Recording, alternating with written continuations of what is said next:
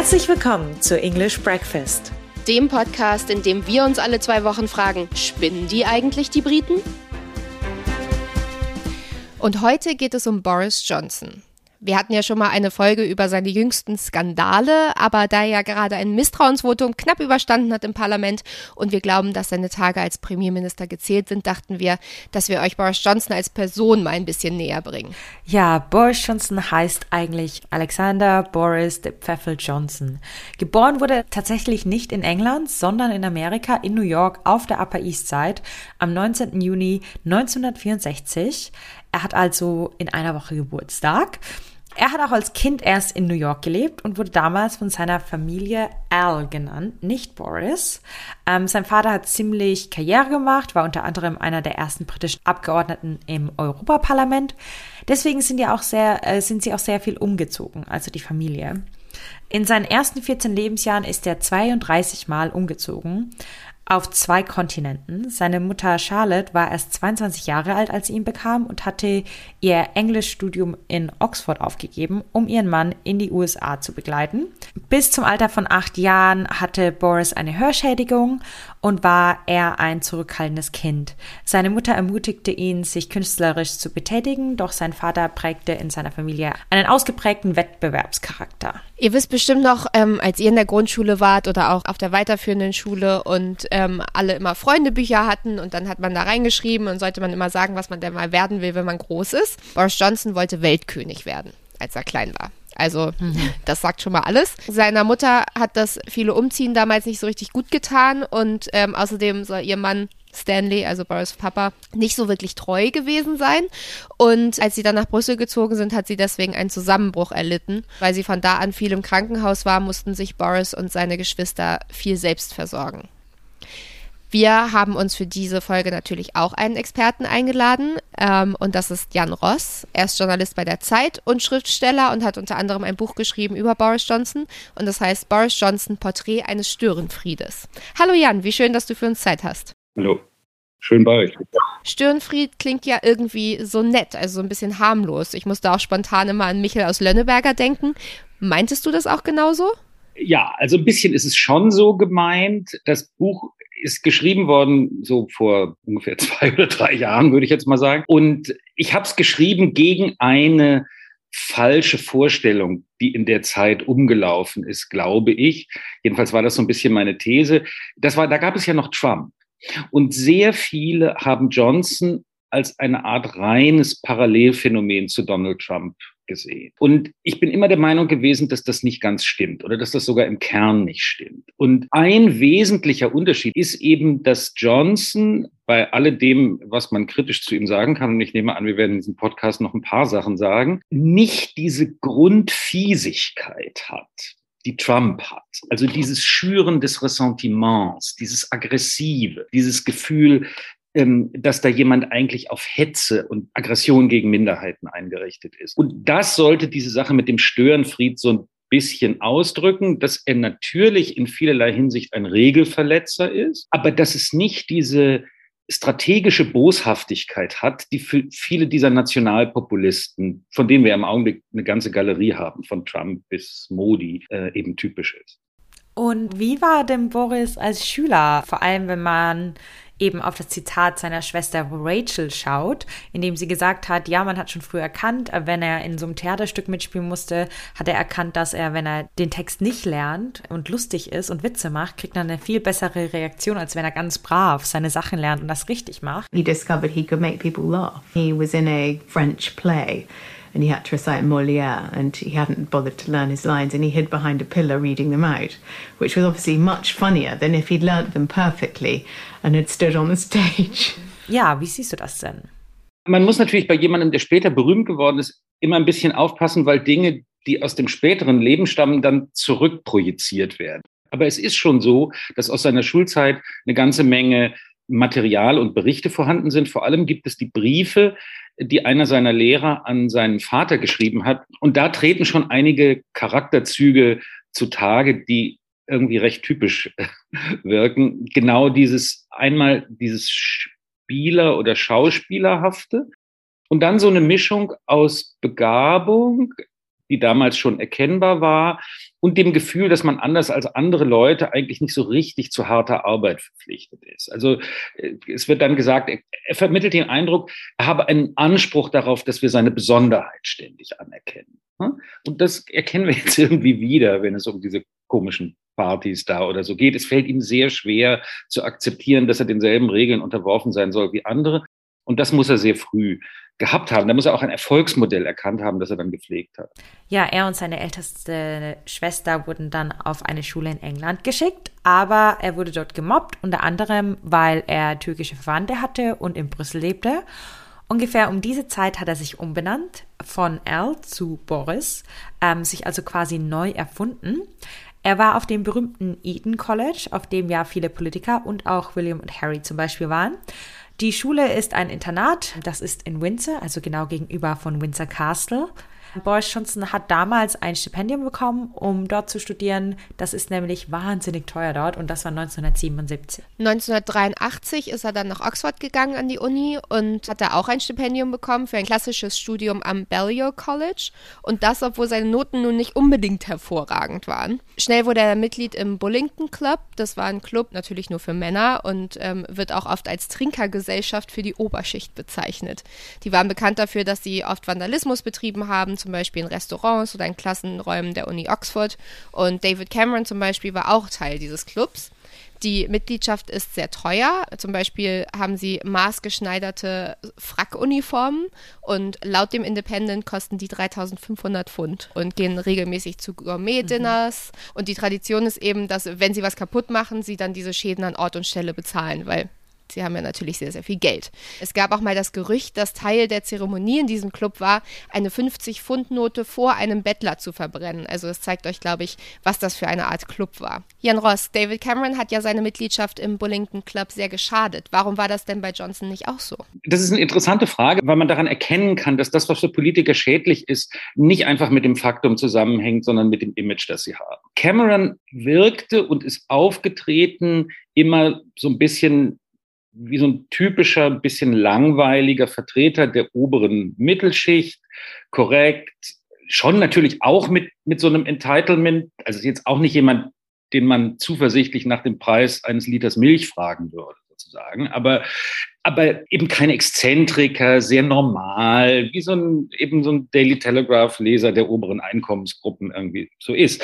Und wenn du dann irgendwelche komischen Geschichten hörst über Schweinkram, den er damals als Mitglied des Bullington Clubs gemacht habe, dann löst das eben so eine Irritation aus. Bei Johnson ist das anders. Die Leute haben ihn von Anfang an oder seit sehr langem als so eine Art Rogue-Erscheinung vor Augen gehabt. Da schockiert das nicht so. Und das Zweite, was hinzukommt, ist es ganz interessant, wie Johnson sich über den Bullington Club hinterher geäußert hat, nämlich schon für seine Verhältnisse, Selbstkritik ist nicht seine Stärke, mit einer gewissen Distanzierung. Er hat darüber gesagt, es sei ihm eigentlich peinlich gewesen, dieser Verein. Aber nach dem, was ich lese, ist das eben wirklich eine, äh, eine reine Besäufnis- und Geschirrzerschlagungsvereinigung, an der nun auch gar nichts Intellektuelles ist.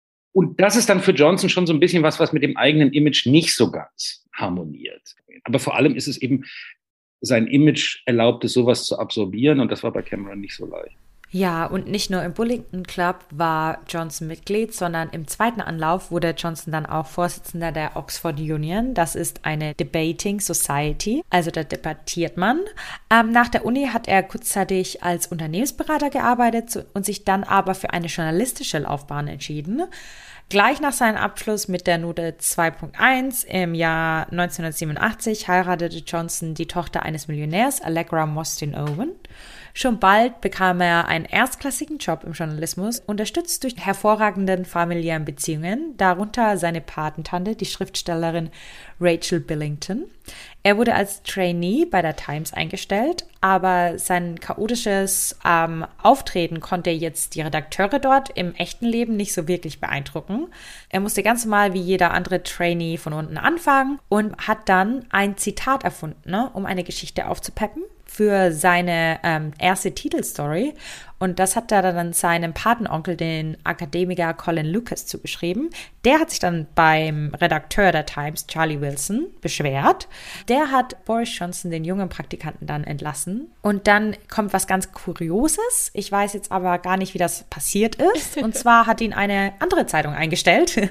Und zwar der Daily Telegraph. Und der hat ihn 1989 nach Brüssel geschickt. Als Korrespondent, ne?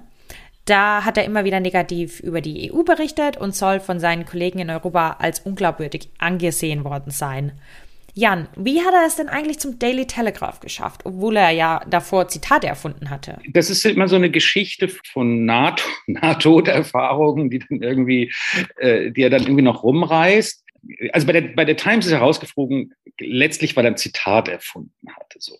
Und das ist ja nun doch für einen Journalisten was ähm, ist nicht leicht, sich als Journalist komplett unmöglich zu machen, aber das ist schon ziemlich so ein Weg. Ne? Also da, so kann man es eigentlich wirklich schaffen. Und das, das hätte, glaube ich, wirklich ein Ende sein, das Ende seiner Karriere sein können. Ich, die, da, da hat er viel Glück gehabt, dass man ihm nochmal was angeboten hat. Dass man ihm was angeboten hat, hing natürlich damit zusammen, dass eine gewisse Begabung aus dem erkennbar war, was er geschrieben hatte und auch, dass er Freunde hatte. Also ähm, das ist ja doch ein, ein Milieu, in dem man sich gegenseitig kennt und die haben ihm halt nochmal eine Chance gegeben. Das Interessante an der jetzigen Krise ist, wenn er jetzt scheitern würde, dann ist einfach nicht mehr vorstellbar, dass da noch was kommt. Und ich glaube, daher hängt er so zäh äh, an, dem, an dem Amt fest jetzt.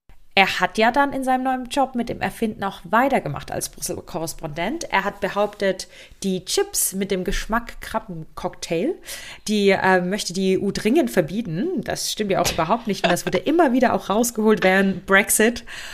Und ähm, er hatte sogar eine Phrase, wenn nichts passiert ist und alles schief gelaufen ist, ähm, wusste er, die zieht immer bei den Lesern. Und zwar hat er das gesagt. I had a sort of uh, save get, you, know, you still have save get keys, a save get kind of intro, which was Britain stood alone last night as, and then I would fill in whatever it was, as Europe proceeded with plans to abolish the prawn cocktail flavor crisp or, or, or, or whatever. Das heißt, ja, das Vereinigte Königreich stand alleine, als Europa das und das entschieden hat. Und das war auch alles frei erfunden. Wie, wie ist er denn damit so lange durchgekommen? Ähm, er kommt ja auch nicht bei allen durch. Er polarisiert eben sehr stark. Es gibt Leute, die ihm fast alles verzeihen. Und es gibt umgekehrt Leute, die ihm fast alles übel nehmen. Und ich glaube, dass eine Waffe, die er hat, ist es, dass er seine Gegner zu einer unvernünftigen Raserei gegen ihn auch treibt. Das ist etwas, was mir natürlich dann in vielen Gesprächen, die ich nach diesem Buch hatte, auch begegnet ist. Es, also ich habe versucht, ihn nicht in, aus, diesem, aus dieser hasserfüllten Perspektive zu betrachten. Und mir ist natürlich aufgefallen, dann in Gesprächen mit, mit manchen Leuten, mit denen ich darüber redete, dass die das schon gar nicht begreifen konnten, wie man Johnson mit diesem Minimum an Sympathie und einem gewissen Interesse überhaupt anschauen kann. Und ich glaube, dass diese, jetzt mal hart formuliert, diese Unfähigkeit, in ihm irgendetwas Interessantes oder Gutes zu erkennen, dass das etwas ist, was ihm in die Hände spielt, weil seine Gegner es so übertreiben in ihrem Hass oft, dass sie seine Attraktivität gar nicht mehr verstehen, dass sie nicht verstehen, wie Leute irgendwie für ihn stimmen können oder so. Und das macht sie blind. Also langer Rede, kurzer Sinn. Die Sache mit dem Davonkommen hängt irgendwie auch ein bisschen damit zusammen, dass seine Gegner sehr oft eine etwas klischeehafte Vorstellung von ihm haben. Er ist kein Clown. Das muss man sich schon irgendwie genauer anschauen. Tja, in Großbritannien wurde er dadurch allerdings ziemlich bekannt und er wurde deshalb 1994 zum stellvertretenden Redakteur und leitenden politischen Kolumnisten des Telegraph ernannt, obwohl er einem Kollegen privat gestanden hat, dass er eigentlich gar keine politische Meinung hätte. Gleichzeitig hat er eine Kolumne im Spectator Magazine, wo er immer wieder rassistische, homophobe und sexistische Dinge geschrieben hat. Es gab auch tatsächlich rund um diese Zeit ein Tape, auf dem hört man, wie Boris Johnson mit Darius Guppy spricht und zwar darüber, ähm, dass ein anderer Journalist übel zugerichtet werden soll. Das ist dann nie passiert. Aber wir fragen uns natürlich trotzdem, Jan, warum hat ihm das eigentlich nicht geschadet? Und bevor du die Frage beantwortest, Jan, hier einmal ein kleiner Ausschnitt aus dem Tape, damit unsere HörerInnen wissen, worum es denn überhaupt geht. Boris, have you got this number? Uh, how badly are you going to hurt this guy? Okay, let me explain this. You will not be put into intensive care or anything like that. Okay, thought I'll do, I'll do. Don't worry. Ja, also das ist, eine, das ist in der Tat eine sehr merkwürdige Geschichte. Die ist auch ein bisschen anders als andere Geschichten, weil sie eben nicht tatsächlich nur irgendwelche Unwahrhaftigkeiten berührt, sondern, also die Sache ist eben so, dieser Guppy hatte ähm, war zum Gegenstand sowohl von juristischen als auch journalistischen Ermittlungen geworden, äh, weil er mutmaßlich in einen Versicherungsbetrug verwickelt hat. Er ist ein alter Freund von Johnson und die, also die kennen sich schon aus Eton, glaube ich. Johnson war damals beim Daily Telegraph und Gabi hat den an, hat Johnson angerufen und ihn gefragt nach der Adresse dieses Journalisten, der dagegen ihn ermittelte und ihm irgendwie auf den Spuren war. Und ähm, hat zu verstehen gegeben, dass diesem Journalisten dann irgendwie ein Besuch abgestattet werden würde von so robusten äh, Gestalten. Äh, und also, dass die den irgendwie vermöbeln wollen. Und dann hört man eben tatsächlich Johnson, wie er sich so besorgt erkundigt, ja, also, was würde dem denn passieren? Und dann sagt Gabi, naja, also höchstens irgendwie ein blaues Auge oder sowas. Also schon eine recht absurde äh, so, so submafiose ähm, Unterhaltung. Und es ist natürlich komplett unvorstellbar, dass irgend, von irgendeinem anderen westlichen Spitzenpolitiker ein solches Tape bekannt wäre und aus dem später noch irgendetwas geworden wäre. Johnson hat dazu eigentlich nie wieder was gesagt. Dieser Journalist hat dann später nochmal sich geäußert, ähm, als Johnson quasi auf dem Weg zum Premierminister war äh, und gesagt, ja, eigentlich wenigstens eine Entschuldigung oder so wäre doch wohl drin. Da ist gar nichts gekommen. Johnson selbst hat das immer so unter dem Gesicht, also er hat darauf hingewiesen, dass halt nichts passiert ist. Er hat am Ende diese Adresse nicht rausgerückt. Das ist ein Faktum. Aber im Hintergrund steht natürlich diese Club-Solidarität von Leuten, die sich lange kennen und irgendwie zusammenhalten. Und das ist natürlich der unangenehme äh, Eindruck, der dabei zurückbleibt, neben der reinen Legalitätsfrage, dass du es eben mit so einem Boys Network ähm, zu tun hast, wo man sich wo man das sich gegenseitig schützen wichtiger findet als das korrekte Verhalten. 1997 wurde Johnson als Kandidat der Konservativen dann für den Wahlkreis Clyde South in das Unterhaus gewählt, hat aber deutlich verloren gegen den Amtsinhaber der Labour-Partei, Martin Jones. Danach wurde er immer wieder ins TV eingeladen zu Talkshows. Jan, Boris Johnson hat sich ja mehrfach in seinen Kolumnen rassistisch, frauenfeindlich und homophob und so weiter geäußert und unter anderem auch muslimische Frauen als Briefkästen bezeichnet, was ihm sogar Streit mit seinem Bruder eingebracht hat, weil der ja mit einer Muslimin verheiratet ist. Was sind denn da Zitate, die dir im Kopf geblieben sind und was sagen die über ihn als Mensch aus? Nehmen die Letterboxes zum Beispiel als Beispiel. Das ist natürlich ähm, eine geschmacklose und auch irgendwie, also es, es ging um voll verschleierte Frauen. Ne? Ähm, äh, geschmacklose ähm, Bemerkung. Der Artikel, in dem er stand, ging um die Frage, ob man die Burka verbieten soll. Und die These des Artikels war, man soll sie nicht verbieten. Also der Satz, der gedachte Satz lautete, die sehen zwar, das kommt mir ganz komisch vor, die sehen so aus wie äh, Briefkästen, aber ich werde mich dafür prügeln lassen, dass die so aussehen dürfen wie Briefkästen.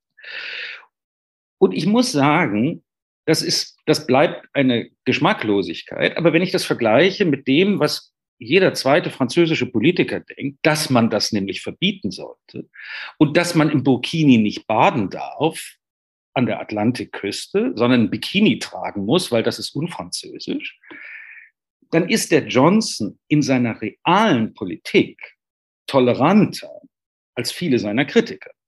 Er hat im Großen und Ganzen ein liberales Verständnis von der Gesellschaft. Er nimmt sich das Recht raus, dabei Leute zu beleidigen. Okay, äh, wird man drüber streiten müssen. Aber der Grundgedanke ist nicht eine bornierte Gesellschaft oder White Supremacy oder sowas. Und da sehe ich eben einen fundamentalen Unterschied zu Typen wie Trump oder Orban, die wirklich so eine äh, homogenisierende, nationalistische ähm, Vorstellung von Gesellschaft haben.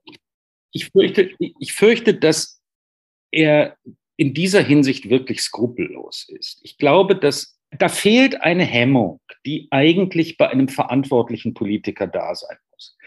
Aber als Politiker darfst du so eben nicht sein, weil es sein kann, dass du was anrichtest. Und das ist, glaube ich, der Punkt, wo man wirklich sagen muss, dass er ein, äh, ein schweres Problem hat ähm, und dass es da was gibt, was man, was man eben nicht entschuldigen kann. Er hat dieses, dieses Grundverantwortungsgefühl, das du als Politiker haben musst, dass du bestimmte Grenzen nicht überschreiten kannst. Da stimmt irgendwas bei dir. Warum hat man ihn denn trotzdem immer wieder zu Talkshows eingeladen und warum war er da auch so beliebt? der Exzess und die, der, der, Regelverstoß spielt bestimmt eine große Rolle bei seiner Attraktivität. Und dann, glaube ich, was ganz wesentlich ist, und das hängt so ein bisschen zusammen mit dem, er hat ja immer die Fähigkeit gehabt, sich selbst zu karikieren. Also seine, seine Talkshow-Auftritte sind im Grunde genommen, da tritt er als so eine Kunstfigur eines halb zerstreuten, halb arroganten, feinen Pinkels irgendwie auf und führt den Leuten das und sich selbst eben vor und hat eigentlich daraus eine Kunstform. Dass er eben, dass Boris Johnson den Boris Johnson spielt und immer extremer spielt, ähm, das ist, glaube ich, das, was die Leute angezogen hat. Also viel von der Johnsonschen Karriere, denke ich, er hängt einfach damit zusammen, dass er eine neue Dimension von politischem Entertainment geschaffen hat. Diese ganze neue Art einer Inszenierung, die so tut, als sei sie keine Inszenierung, das ist im Grunde genommen dieses Johnsonsche Erfolgsmodell. Ja, sein Erfolg geht weiter, trotz all der Dinge, die er getan hat. 1999, kurz nach seinem 35. Geburtstag, wurde er zum Chefredakteur des Spectator ernannt. Das ist eine, eine Zeitschrift hier. Unter der ausdrücklichen Bedingung, dass er seine parlamentarischen Ambitionen aufgeben würde, hat er gesagt, ja klar mache ich. Innerhalb von zwei Jahren wurde er jedoch Abgeordneter für den Tory-Sitz Henley und versprach den Einwohnern im Gegenzug, den Spectator zu verlassen. Das hat er aber vier Jahre lang nicht gemacht. also damit belog er eben nicht nur seinen Arbeitgeber und die Wähler, sondern auch seine zweite Frau Marina, die er noch in Brüssel geheiratet hatte. Während seiner sechsjährigen Tätigkeit als Chefredakteur ähm, hat er wegen seiner privaten Eskapaden der Zeitschrift Spectator scherzhaft den Namen Sextator äh, eingebracht. Äh, während seiner Zeit als Chefredakteur beim Spectator dann hatte er eine Affäre mit der Kolumnistin Petronella Wyatt und als er gefragt wurde von seiner Partei, der konservativen Partei, hat er gesagt, er hat keine Affäre und als das dann rauskam, äh, als offensichtliche Lüge, wurde er daraufhin entlassen. Jan, also das ist jetzt schon so ein bisschen ein Muster. Wieso lügt denn Boris Johnson so reflexartig? Vor allem bei so Sachen, die ihm auch relativ schnell nachgewiesen werden können. Das ist ja jetzt, wie man ehrlicherweise sagen muss, Feld von Spekulation. Ich glaube, dass die Gewohnheit eine Rolle spielt, dass die Erfahrung des Durchkommens eine Rolle spielt. Auch natürlich, wenn du so ein, wir haben gesprochen über dieses, dass er sich eben so als Kunstfigur inszeniert ich kann mir auch vorstellen, dass es manchmal schwer ist, Wirklichkeit und Fiktion zu unterscheiden. Ist sozusagen dieser Glaube, dass man die Realität so kneten kann und dann wird sie so, wie man sie gerne hätte. Viele Leute, die überzeugend lügen, lügen deshalb überzeugend, weil sie in dem Augenblick, in dem sie lügen, imstande sind, zu glauben, das ist die Wahrheit. Ich will nicht ausschließen, das ist eben wirklich reine Spekulation, dass da äh, auch, auch solche Sachen irgendwie eine, eine, eine Rolle spielen. Aber er ist eben auch einfach bisher immer, immer, immer damit durchgekommen. Das ist natürlich auch prägend. David Cameron, der ja ein bisschen jünger ist als Boris Johnson, wurde dann zum Chef der Konservativen ernannt. Das war natürlich für Boris Johnson ein ziemlicher Rückschlag. Den Job hätte er selber gerne gehabt. Aber es ging trotzdem weiter bergauf für ihn. Also für ihn war da noch nicht Schluss. Boris Johnson ist nämlich dann bei den Wahlen zum Londoner Bürgermeister angetreten im Juli 2007 und hat den Labour-Amtsinhaber Ken Livingston herausgefordert.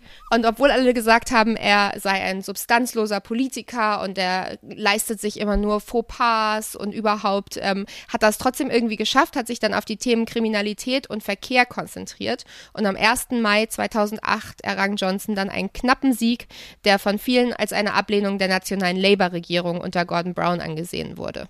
Natürlich hat er weitere Affären und hat dann auch ein Kind gezeugt mit einer Mitarbeiterin und das Ganze endete dann irgendwann Jahre später noch vor Gericht äh, und wo die Richterin dann entschieden hat, dass die Öffentlichkeit ein Recht darauf hat zu erfahren, dass Boris Johnson uneheliche Kinder gezeugt hat. Die Mutter wollte nämlich damals, dass es nicht in der Öffentlichkeit bekannt wird, äh, hat dann aber trotzdem selber ein Interview in der Zeitung gegeben und auch ein Fotoshooting gemacht. Also es war alles so ein bisschen äh, kurios. Es wurde aber damals argumentiert, dass es wirklich wichtig ist, ähm, zu wissen, was Johnson treibt und ähm, wie viele Affären er hat und wie viele Kinder daraus entstanden sind, einfach damit man mehr über seinen Charakter weiß, wenn er eben ein politisches Amt innehat. Im Jahr 2012 wurde Johnson dann erneut zum Bürgermeister gewählt und hat sich wieder gegen Livingston durchgesetzt. Sein Sieg war damals einer der wenigen Lichtblicke für die konservative Partei bei den Zwischenwahlen, denn da haben sie mehr als 800 Sitze in England, Schottland und Wales verloren. Jan, wie schafft das denn immer, Dinge so zu drehen, ähm, dass es so aussieht, als hätte er eigentlich äh, Lob dafür verdient? Also wie zum Beispiel die Olympischen Spiele oder auch die Boris Bikes. Also das würde ich sagen, ist bei erfolgreichen Politikern keine so ganz seltene Sache. Also du, du musst ja die Fähigkeit haben, das, was andere für dich machen, entweder deine Mitarbeiter oder eben teilweise Vorgänger oder so. Also bei den Olympischen Spielen ist es ja so, dass Ken Livingston, der Vorgänger als Londoner Bürgermeister, an den sich niemand gerne erinnert und der allgemein als großer Flop gilt, der, der hat die Olympischen Spiele an Land gezogen. So. Und Johnson hatte dann die Gabe, und das ist überhaupt natürlich so ein bisschen seine Gabe in seiner frühen Karriere gewesen, Klammer auf, und ein bisschen eine Tragödie seiner Premierministerzeit, dass es ihm nicht gelungen ist, das wiederzubeleben, Klammer zu. Ähm, er hat dann die Gabe gehabt, diese Olympischen Spiele zu repräsentieren. Also die Sache war auf dem Gleis und dann stellte er sich eben hin und machte das als Schauspiel des weltläufigen London zu seiner Sache und baute so eine Ideologie darum herum. Also diese Olympischen Spiele wurden quasi zum Inbegriff dieser kosmopolitischen Stadt und diese kosmopolitische Stadt wurde zum Inbegriff des modernen Großbritannien. Ähm, und so, das war das Produkt, das da verkauft wurde. Und Johnson verkörperte das und, und hielt die Reden darüber und so. Ähm, und das ist auch eine, das ist auch eine Leistung. Es ist jetzt nicht so, dass das nichts war. Es, ähm, äh, aber, äh, aber ich glaube, das, das ist das Ding. Er ist nicht, das merkt man ja jetzt eben auch beim Regieren, er ist nicht der Typ, der, äh, der sozusagen sorgfältig ausgedachte Konzepte umsetzt, sondern er ist in solchen Dingen eigentlich ein Verkäufer. Und das hat er damals besonders gut gemacht. Und daher war diese Bürgermeisterzeit, wird die eben als so erfolgreich erinnert. Ich meine, man muss ja sehen, es ist eine Stadt, die normalerweise links oder linksliberal ist. Und dass die zweimal hintereinander einen Tory gewählt hat, war eben eine ungewöhnliche Sache. Und das hängt damit zusammen, dass die Leute sich darin irgendwie wiedererkannt haben. Ja, Johnson kehrte dann 2015 ins Parlament zurück und gewann den Sitz in Uxbridge und South Ruslip im, im Westen von London. Bei einer Wahl, bei der die konservative Partei zum ersten Mal seit den 1990er Jahren eine klare Mehrheit erreichte. Und das, obwohl er immer wieder betont hatte, dass er auf keinen Fall als äh, MP, also Member of Parliament, sich aufstellen lassen will, solange er Bürgermeister von London ist. Also hat er das auch wieder ähm, gebrochen. Der Sieg als äh, Abgeordneter fürs Parlament hat dann die Spekulation geschürt, dass er eventuell David Cameron um die Führung der konservativen Partei herausfordern würde. Er hat sich dann 2016 nicht zur Wiederwahl als Bürgermeister gestellt, dafür aber die Leave-Kampagne gestartet. Und das ist ja jetzt der Boris Johnson, den wir kennen. Also mit dem roten Bus, der verspricht, dass 350 Millionen Pfund in der Woche an den NHS gehen, wenn das Vereinigte Königreich die EU verlässt, was natürlich auch kompletter Quatsch war und eine große Lüge. Er hatte damals auch eine Kolumne geschrieben, in der er sowohl für als auch gegen den Ausstieg aus der EU argumentiert hat. Aber da die Konservativen damals ein bisschen weiter nach rechts gerückt sind politisch, hat er die Leave-Kampagne als seine Chance gesehen, um wieder politisch an Aufwind zu gewinnen. Und das, obwohl im Grunde seine ganze Familie pro EU war. Also wenn wir uns zurückerinnern, er hat ja auch viel in Brüssel gelebt. Das ist ja ein großer Teil seiner Kindheit. Als David Cameron dann zurückgetreten ist, nachdem das Land für den Brexit gestimmt hatte, wollte Boris Johnson Premierminister werden. Allerdings hat ihm sein eigener Campaign Manager damals, also Michael Goff, einen Strich durch die Rechnung gemacht. Er hat gesagt, dass Johnson unfähig ist, das Land durch den Brexit zu führen. Und so wurde dann Theresa May Premierministerin. 2018 hatte er dann wieder eine Affäre mit Carrie Simmons. Die ist ja jetzt mittlerweile auch seine Frau, mit der er zwei Kinder hat. Die hat damals für die Konservativen gearbeitet als Kommunikationsdirektorin. Jan, wieso ist denn Boris so ein Frauenheld? ich würde schon aus meiner bescheidenen Erfahrung als Mann, äh, ist diese Kombination von nicht ganz doof sein und ein bisschen hilfsbedürftig wirken kein schlechtes Operationsmuster. So.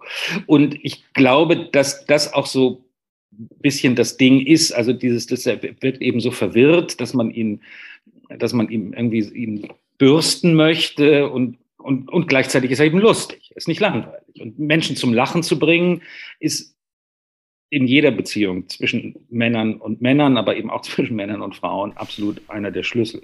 Und wie kann es denn eigentlich sein, dass er die ganzen politischen Ämter immer inne hat und gewählt wird, obwohl er mehrere Affären und in den Affären auch Kinder gezeugt hat? Das ist macht mich ganz perplex. Ob, obwohl diese Affären irgendwie alle bekannt sind, ist Johnson ein extrem privater Mensch in dem Sinne, dass er nicht über seine Gefühle spricht und eigentlich hat mit dieser Affären auch nie gesprochen. Ähm, ich glaube, was ihn bis zu einem gewissen Grad schützt, Politikeraffären sind oft mit Frauen sehr außerhalb ihrer Sphäre, die dann reden. Und Johnsons Affären sind, soweit ich das sehe, eher in so einer Mittelschicht Welt, wo er ziemlich sicher sein kann, dass nicht gequatscht wird. Es gibt niemanden, der irgendwie hinterher was Unangenehmes über ihn gesagt hat. Äh, was vielleicht auch dafür spricht, dass er sich nicht als komplettes Arschloch verhalten hat. Aber wie gesagt, das ist alles wiederum Spekulation. Ich, ich weiß es. Ich finde es auch einfach so wahnsinnig verrückt, dass ja sein eigener Campaign Manager damals selber gesagt hat, Boris Johnson sollte nicht Premierminister werden, obwohl der ja mit ihm an seiner politischen Kampagne gearbeitet hat. Ich finde, das sagt schon einiges aus. Im Dezember 2019 wird er dann doch noch zum Premierminister gewählt und gewinnt tatsächlich so viele Wahlkreise, also mit seinen Konservativen, wie seit 30 Jahren niemand mehr in der Partei. Tja, und jetzt diese Woche scheint es so, als hätten zumindest 41 Prozent seiner Parteikollegen endlich eingesehen, was er eigentlich für ein Typ ist und wollen ihn ja raushaben. Deswegen hatten wir das Misstrauensvotum, was er ja überstanden hat. Und trotzdem wackelt er ja so ein bisschen. Jan, diese Rolle des Schussels, die Boris Johnson ja immer spielt, ist die jetzt aufgeflogen in seiner Partei und auch in der Bevölkerung? Also sehen jetzt alle tatsächlich die Person dahinter, die er wirklich ist? Also ich könnte mir schon vorstellen, dass das ähm, endgültig ist. Ähm, ich, und, und zwar jetzt nicht in dem Sinne, dass die Leute etwas an ihm entdeckt haben, was sie vorher nicht gewusst haben, sondern dass derselbe Mann und dasselbe Wesen, das ihnen vorher attraktiv vorkam, jetzt vorkommt wie, nee, das brauchen wir jetzt nicht. So. Also es ist ja nun nicht so, dass man jetzt sagen kann, dass er 30 Jahre lang den pingeligen, ähm, bürokratisch orientierten, korrekten Typ vorgespielt hätte und jetzt fliegt auf, dass er Partys gemacht hätte oder sowas. Sondern es, man wusste immer, um wen es sich handelt. Und man hat darüber hinweggesehen oder das erfrischend gefunden oder beim letzten Mal gesagt, naja, also gerade dieser Typ mit seiner Unbedenklichkeit, der kann dann vielleicht den Brexit durchsetzen oder irgendwie sowas. Und dann verändert sich die Konstellation und plötzlich erscheint dasselbe, was vorher attraktiv war, als unerträglich. Also wenn er scheitert, wenn er sich nicht erholen kann, dann ist es, glaube ich, dieser Prozess, der, der zugrunde liegt.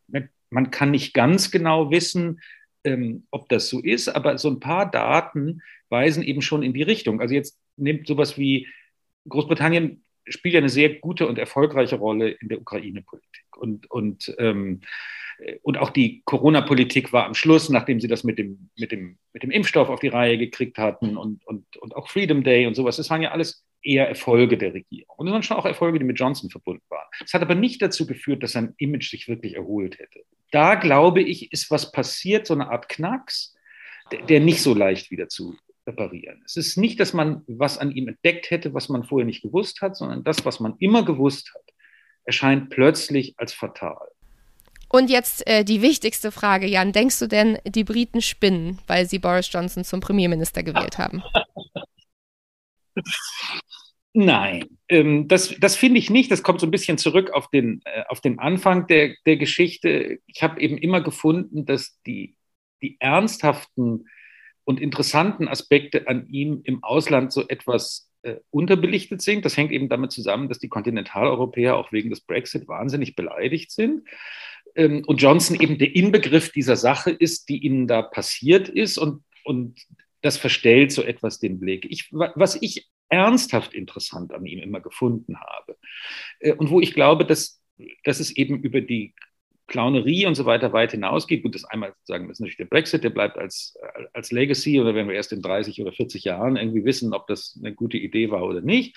Aber ähm, das andere ist, was ich sehr interessant fand, ist, er hat die soziale Natur und Zusammensetzung der Tory-Wählerschaft stark verändert. Er hat es eben geschafft, Wähler aus der Arbeiterklasse oder aus dem, was früher die Arbeiterklasse war, im Norden Englands vor allem, in diesen äh, ehemaligen Industriestädten, zu gewinnen und damit den Charakter der Tories, die eben doch im Wesentlichen, ein bisschen überspitzt gesagt, wenn man sagen würde, eine reiche Leute-Partei, aber eine Partei von Leuten, denen es gut ging, waren, diesen Charakter zu verändern. Und, ähm, und das ist nicht nur ein Akt von Parteiegoismus gewesen, das war es natürlich auch, Ähm, aber es war auch ein bisschen eine Leistung, weil quasi dieses populistische Protestpotenzial dadurch in eine klassische Partei geführt wurde. Das ist natürlich in Großbritannien auch leichter mit dem Mehrheitswahlrecht. Man hat nicht so leicht plötzlich eine rechte Partei, die da irgendwie aufpoppt.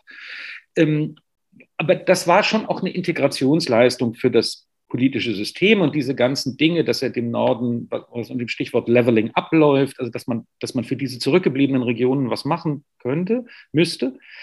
Da hat er was gesehen und das, glaube ich, hebt ihn über das ähm, Normale hinaus. Für so jemanden zu stimmen, um auf deine Frage zurückzukommen, finde ich nicht spinnend. Das Problem ist eben nur, dass man nicht sieht, dass er wirklich imstande wäre, nachhaltig an so einer Geschichte zu arbeiten. Und, und diese ganze Partygate-Sache, über die kann ich mich nicht so wahnsinnig jetzt moralisch aufregen, aber man sieht einfach eine Regierung, die nicht imstande ist, sich auf wichtige Fragen zu konzentrieren, weil sie mit diesem Quark beschäftigt ist. Und da ist es dann am Ende auch egal, äh, wie schlimm man das findet. Ähm, so, solange die, deren Energie davon absorbiert ist, kommt eben nichts bei rum. Nein, also ich finde ich es nicht spinnert, ich, ähm, aber, ähm, aber er wird sich selbst, glaube ich, eines Tages sagen oder fragen, ob er nicht eine irrsinnige Chance auch verplempert hat. Ja, Katharina, die Frage gebe ich auch weiter an dich. Spinnen die Briten, wenn es um Boris Johnson geht? Ja, also natürlich äh, spinnen sie, aber man muss ja auch irgendwie sehen, was das damals für eine Situation war, als er gewählt wurde. Und ähm, Theresa May hatte ja wahnsinnig viele Schwierigkeiten mit der EU, die hatte ja keine Unterstützung im Parlament, hat diesen Brexit-Plan nicht durchbekommen, alle hatten irgendwie keinen Bock mehr auf dieses ganze Hin und Her, es war nur noch irgendwie Thema Brexit hier, Brexit da, keiner wollte mehr darüber sprechen. Und Boris Johnson hat halt dann versprochen, ich mache euch das jetzt in, in kürzester Zeit fertig. Und mit mir kriegt ihr den Brexit und ihr kriegt den Brexit, den ihr wollt wollt und überhaupt. Und ähm, ich war ja sowieso immer für Brexit und Theresa May ja nicht. Und ich glaube, dass vielleicht einfach in dieser Situation, in der so viele so ein bisschen Brexit-müde waren und darauf keinen Bock mehr hatten, sie sich vielleicht gedacht haben, na gut, wenn wir den jetzt wählen, dann ähm, ist es vielleicht auch einfach schnell vorbei. Ich glaube, das Land war einfach immer noch sehr zerspalten und dieser Brexit war natürlich einfach super schwierig und keiner wusste, was auf einen zukommt. Und deswegen kann ich es fast schon ein bisschen verstehen, dass die Leute gesagt haben, ach scheiße, wir machen das jetzt einfach. Ähm, vielleicht bringt es uns ja was. Ich kann es nicht verstehen. Also ich kann es verstehen in dem Sinne, dass sich viele abgehängt gefühlt hatten und dann dieser populistische Ansatz von Boris Johnson hat die genau abgeholt, die, die von Westminster die ganze Zeit ignoriert wurden. Die, die Bevölkerung außerhalb Londons im Endeffekt. Ähm, die Bevölkerung, die ja, Mittelschicht und runter ist. Das kann ich verstehen, dass sie irgendwie eine einfache Haut drauf Lösung wollten. Ich kann es nicht verstehen, ich kann es nachvollziehen. Was ich einfach nicht verstehen kann, ist, weil wir haben ja jetzt auch seinen ganzen Lebenslauf angeguckt haben. Wie sagt man das auf Deutsch? He's failing upwards. Also ähm, seine Fehlschläge bringen ihn immer weiter nach oben. Mhm. Das kann ich mir immer so, so ganz schlecht vorstellen, weil man muss das ja in Kontext setzen. Wenn man jetzt so Boris Johnson sieht und dann macht er wieder was und dann kommt hier oft, ja, ja, ist Boris Johnson ist man gewohnt, ne? Was hat er denn jetzt schon wieder gemacht? Nee, er ist der Premierminister eines Landes. Das ist so wie in Deutschland eben jetzt ähm, Scholz oder davor Merkel wenn die mehrere Affären und dadurch mehrere Kinder gezeugt hätte, wenn die sich rassistisch geäußert hätten, wenn die sich äh, homophob geäußert hätten, wenn die sich sexistisch geäußert hätten, das ist ja genau das Gleiche. Und Boris Johnson überlebt das jedes einzelne Mal und er überlebt das nicht nur, sondern er wird befördert. Ja. Und das ist, was mich so perplex macht. Man ist so ein bisschen desensibilisiert in der Bevölkerung, glaube ich, weil wenn so viele Sachen passieren und ständig haut er wieder was Neues raus und äh, irgendwie, also keiner nimmt ihn mehr so richtig ernst, also das ist schon so. Ähm, und trotzdem vergisst man irgendwie direkt wieder, was er gemacht hat, weil dann kommt schon der nächste Skandal und dann ist man schon sowieso schon so darauf vorbereitet, dass gleich wieder ein Skandal kommt, dass es gar nicht mehr so richtig wirkt, weißt du? Wenn jetzt jemand ähm, wie Merkel zum Beispiel, wo mhm. es jetzt keine solche Skandale gegeben hat, hat, wenn da jetzt einer gekommen wäre, das hätte so viel mehr eingeschlagen, weil es einfach so ein Kontrast gewesen wäre und man die Person ja zu einem gewissen moralischen Standard irgendwie hält. Und ich glaube, das war bei Boris Johnson einfach nie so, weil es ja immer klar war, dass er ein Lügner ist. Und es war ja immer klar, dass er alles Mögliche verspricht. Und trotzdem haben sich die Leute irgendwie dran geklammert, dass er vielleicht dieses eine Mal vielleicht doch nochmal die Wahrheit sagt. Ja, ich glaube, das ist auch einfach bei ihm so eine Sache. Je öfter er so eine Lüge wiederholt und je öfter das seine ja, engsten Verbündeten wiederholen, die konservative Presse wiederholt, das ist ja, spielt ja auch eine ganz große Rolle, desto mehr glauben das dann die Menschen. Es spielt dann überhaupt kein, keine Rolle mehr, ob das wahr ist oder nicht. Ähm, als er das äh, geschrieben hat, äh, dass er ähm, Frauen, die äh, Burkas tragen, mit ähm, Briefkästen verglichen hat, ja, ist die Anzahl der Hate Crimes gegen Frauen, die Burka tragen, extremst angestiegen und die Hälfte davon haben entweder die Rhetorik oder direkt Boris Johnson, ja, sozusagen als Hintergrund gehabt. Und ich glaube, das ist, was ich so verrückt finde und das, was ich so traurig finde, dass er immer noch so eine gute Stellung im Land hat und ihm eigentlich nie eine Konsequenz aus irgendwas gezogen wurde. Nee, vor allem äh, diskreditiert er dann natürlich auch die Medien. Also er hat ja auch eine wahnsinnige Hetzjagd gestartet auf die BBC, wird, aber hat das halt alles so gemacht, dass ähm, es am Ende so aussieht, als würden die lügen und nicht er. Und er hat das tatsächlich geschafft, dass viele ihm für eine lange Zeit geglaubt haben. Und ich glaube, die Hoffnung ist jetzt so ein bisschen, dass diese Lockdown-Partys so der letzte Tropfen, der das fast zum Überlaufen gebracht hat, weil da die Menschen ja wirklich das selber auch erlebt haben. Ich glaube, das ist ne nämlich anders, weil das andere hat immer nur so kleine bestimmte Gruppen betroffen, aber eben nicht die gesamte Bevölkerung. Aber dieses Mal hat es eben alle mhm. betroffen. Mhm. Alle waren im Lockdown. Keiner durfte seine Familie sehen, seine Freunde sehen. Und er hat das eben gemacht. Und ich glaube, deswegen startet halt jetzt dieser Unmut in der Bevölkerung weiter und das hält ja auch wirklich richtig an. Also wenn jetzt Wahlen wären, dann würden die Konservativen auf jeden Fall verlieren. Da gibt es ja neue Hochrechnungen. Ja, äh, ich bin ja leider nicht so optimistisch optimistisch wie du, Katharina, vor allem auch was die Hochrechnungen angeht. Da hat von YouGov ein ähm, Mitarbeiter eine richtig gute Erklärung abgeliefert. Und zwar diese Umfragen, die befragen die Bevölkerung und nicht die Menschen, die zur Wahl gehen. Und ich glaube, da muss ganz viel getan werden von den anderen Parteien, ähm, dass sie Wähler mobilisieren, dass die Leute, also dass die Bevölkerung dann auch zur Wahl geht. Darin ist Boris Johnson richtig gut, dass seine Leute zur Wahl kommen und ihn wählen. Ja, Jan Ross, vielen, vielen Dank, dass du dir Zeit genommen hast und dass du hier unsere Fragen beantwortet hast. Gern geschehen. Und uns äh, ein bisschen Boris Johnson näher gebracht hast. Äh, vielen Dank, dass du dabei warst. Ja, euch auch. Tschüss, danke. Ja, wir halten euch natürlich auf dem Laufenden was das angeht und alle anderen Sachen, schaut bei uns vorbei auf Instagram unter at English Breakfast, der Podcast.